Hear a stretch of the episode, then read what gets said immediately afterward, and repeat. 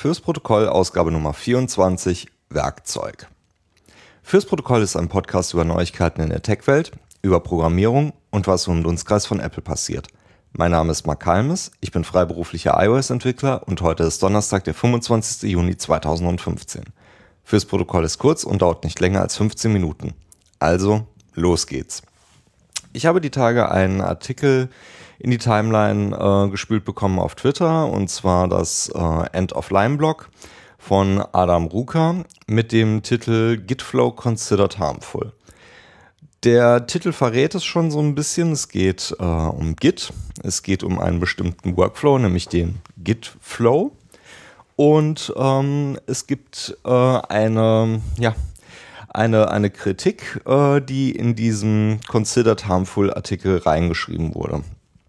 Äh, ich habe mir den Artikel durchgelesen und ich fand ihn lückenhaft und nicht besonders gut geschrieben. Nicht ähm, was die Form angeht, sondern was den Inhalt angeht. Aber ich möchte mich zuerst mal auf äh, einen besonderen Aspekt darauf konzentrieren, nämlich den Considered Harmful Teil. Diesen, diesen reißerischen Titel hat er auch in seinen Kommentaren ein bisschen um die Ohren gehauen bekommen nämlich mit einem schönen anderen Artikel, den ich selbst noch nicht kannte, nämlich den Considered Harmful Essays Considered Harmful. Und zwar sind die Dinger eigentlich schon, schon richtig, richtig lange. Und wie man sich eigentlich auch bei so einem reißerischen Titel denken kann, ähm, er trägt halt nicht viel zu einer neutralen Diskussion bei, sondern ist tatsächlich immer eher auf einen, naja, ähm, ich sag mal, gefärbten und, und eigenen äh, bedachten Punkt ausgelegt. Und genauso ist es auch in diesem Artikel. Ähm, Adam beschreibt einfach in, in seiner Ansicht nach äh, die Probleme von Gitflow, dass Gitflow zu komplex ist, dass äh, Gitflow nicht zur Lesbarkeit eines äh, einer History beiträgt, indem es einfach mit verschiedenen Branches arbeitet und äh, diese Branches äh, nicht mit äh, einem Fast-Forward-Merge äh, zusammengeführt werden. Sprich, ähm, dass man die einzelnen Graphen auch abgeschlossener Branches noch nachträglich in seiner History sieht. Und darauf äh, geht er dann in seinem Artikel ein und macht einige Verbesserungsvorschläge, die von Gitflow ein bisschen abweichen und ein anderes Beispiel bringen. Dieser Artikel kam auf Hacker News tatsächlich sehr weit nach oben, wurde stark nach oben äh, geratet. Und auch viele, viele interessante Leute aus der iOS-Community waren dabei. Unter anderem zum Beispiel Mike Ash, der da auch so ein bisschen beigetragen hat auf Hacker News. Aber mir geht es gar nicht so sehr darum, wer da alles mit kommentiert hat, sondern wie viele Leute ihm gesagt haben, ähm, du hast Gitflow nicht verstanden und äh, Gitflow hat bestimmte Vorteile, die, die deinen Workflow-Ansatz mit sich bringen und es endete natürlich in einer heißen Debatte. Ähm, ich glaube, das ganze Ding hat mittlerweile auf seinem eigenen Blog über 200 Kommentare. Auf Hacker News gibt es, glaube ich, über 330 Kommentare. Also man, man sieht, da sind viele, viele Sachen einfach mit dabei, die in, in epischer Länge dann nochmal auseinandergezogen wurden. Und was, was mir halt äh, aufgefallen ist, ist halt einfach so der Punkt, was man unter, was der eigene Ansatz an, an Lesbarkeit angeht und was der eigene Ansatz an Werkzeuge angeht und wie man diese Werkzeuge benutzt. Der erste Punkt, der, der mir dabei so wirklich böse aufgestoßen ist, ist einfach der Punkt, kein äh, Fast Forward ähm, zu verwenden und ähm, beziehungsweise Fast Forward zu verwenden und den No Fast Forward Option dementsprechend nicht zu benutzen. Ähm, das ist einfach was, wo ich, wo ich sage, okay, ähm, das ist Geschmackssache, das äh, kann man machen, das kann man nicht machen. Wenn man das nicht machen möchte, dann sollte man sich aber um, um so ein paar Konventionen ähm, kümmern, dass die dementsprechend passen. Wenn ich das nämlich nicht mache, sehe ich nämlich nicht mehr, was auf einem bestimmten Branch passierte und was auf einem bestimmten Branch eben nicht mehr passierte. Das heißt, ich muss manuell nachschauen, welche welche Commits gehören jetzt zu einem bestimmten, zu einer bestimmten Arbeit. Das Ganze kann man sich dann natürlich äh, schön machen, indem man dann in seiner Commit-Message einfach einen bestimmten Tag verwendet, den man am Anfang oder am Ende stellt und dann kann man danach suchen. Das Problem ist jetzt, jetzt habe ich überall in meinen Commits halt diesen, diesen Tag halt mit drin stehen und sehe halt nicht mehr die, die eigentliche ja, die eigentliche Commit-Message, um, um, um die es da jetzt an dieser Stelle geht und was man denn da jetzt bitte auch rauszulesen hat. Das ist dann problematisch, wenn natürlich mehrere Leute an, so, an, an einem Feature arbeiten, beziehungsweise an einem Branch arbeiten und das alles zusammengefaltet wird, dann sehe ich nämlich einfach nicht mehr, wer jetzt an welchem Feature gearbeitet hat. Noch schlimmer finde ich, wenn man dann keine sauberen Kommentare dazu reinschreibt, sondern dann einfach so Sachen wie Work in Progress oder verschiedene Arbeiten durchgeführt. Das heißt dann einfach, ich habe mir keine, keine Gedanken darüber gemacht, was ich hier committe und wie ich es committe. Das heißt, wenn ich denn da irgendwas an Informationen rausziehen möchte, dann muss ich es dementsprechend rausziehen und ähm, mir durch, die, durch den Patch und durch die Logfiles selber anlesen, was da passiert ist. Die Commit History ist für mich also nicht mehr eine Dokumentation von dem, was passiert ist, sondern nur noch ein, ja, ein, ein Schnappschuss in der, in der Zeit, wie es mal zu einem, zu einem bestimmten Tagesform ausgesehen hat. Das trägt aber nicht dazu bei, dass ich äh, andere Features von Git dementsprechend nutzen kann, sei es Bisect, um zum Beispiel einen, einen Fehler oder einen, äh, einen Bug eingrenzen zu können das hilft auch nicht dabei, einen, einen Überblick über Entwicklung zu bekommen. Das ähm, hilft mir vielleicht sogar, wenn es ganz schlimm ist und der, und der Commit nicht baufähig ist, weil zum Beispiel im einfachsten Fall nur der Compiler sagt, das, ähm, das hat Fehler und das baue ich dir nicht. Im schlimmsten Fall sind es äh, logische Lücken mit drin, die äh, zwar bauen, aber nicht, funktio nicht funktionieren oder Features nicht wirklich abgeschlossen sind. Das heißt, ähm, ich kann mich nicht mehr darauf verlassen, dass das, was ich hier sehe, auch wirklich aus, auszuchecken und zu bauen ist. Und das ist halt einfach was, was, was total, ähm, das geht halt einfach nicht. Und ähm, ja, wie gesagt, das ist ähm, für, für so etwas Wichtiges wie eine History und eine Versionsverwaltung ist das halt einfach essentiell. Punkt zwei, das Lesbare über sowas wie, wie Fast Forward dann zu erzwingen, indem ich sage, ich habe eine lineare History, hat halt einfach diese, diese Nachteile.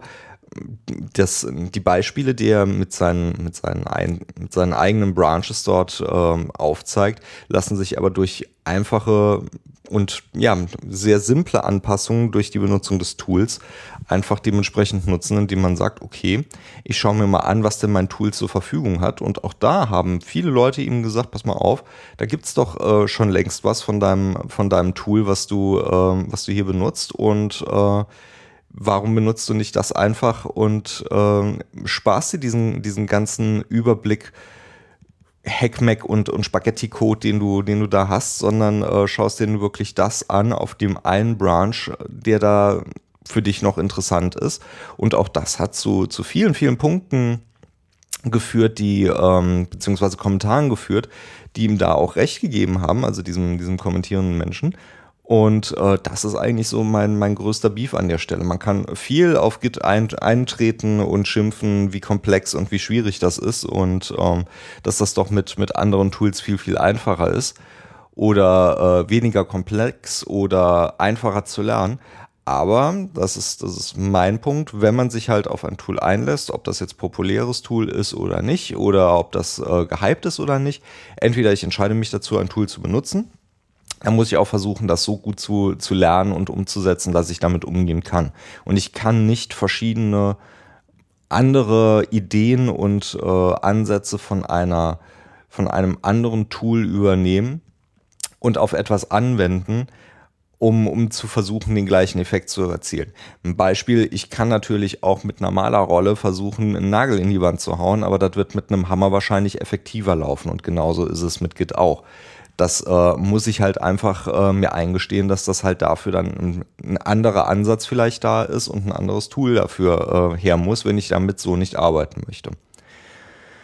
Dann ähm, ist mir noch so aufgefallen der, der Punkt, dass ich ähm, verschiedenste Informationen einfach verliere, wenn ich in diesem ganzen Branch-Wirrwarr von Upstream zu oft wieder auf meine, auf meine Topic Branches mit reinziehe.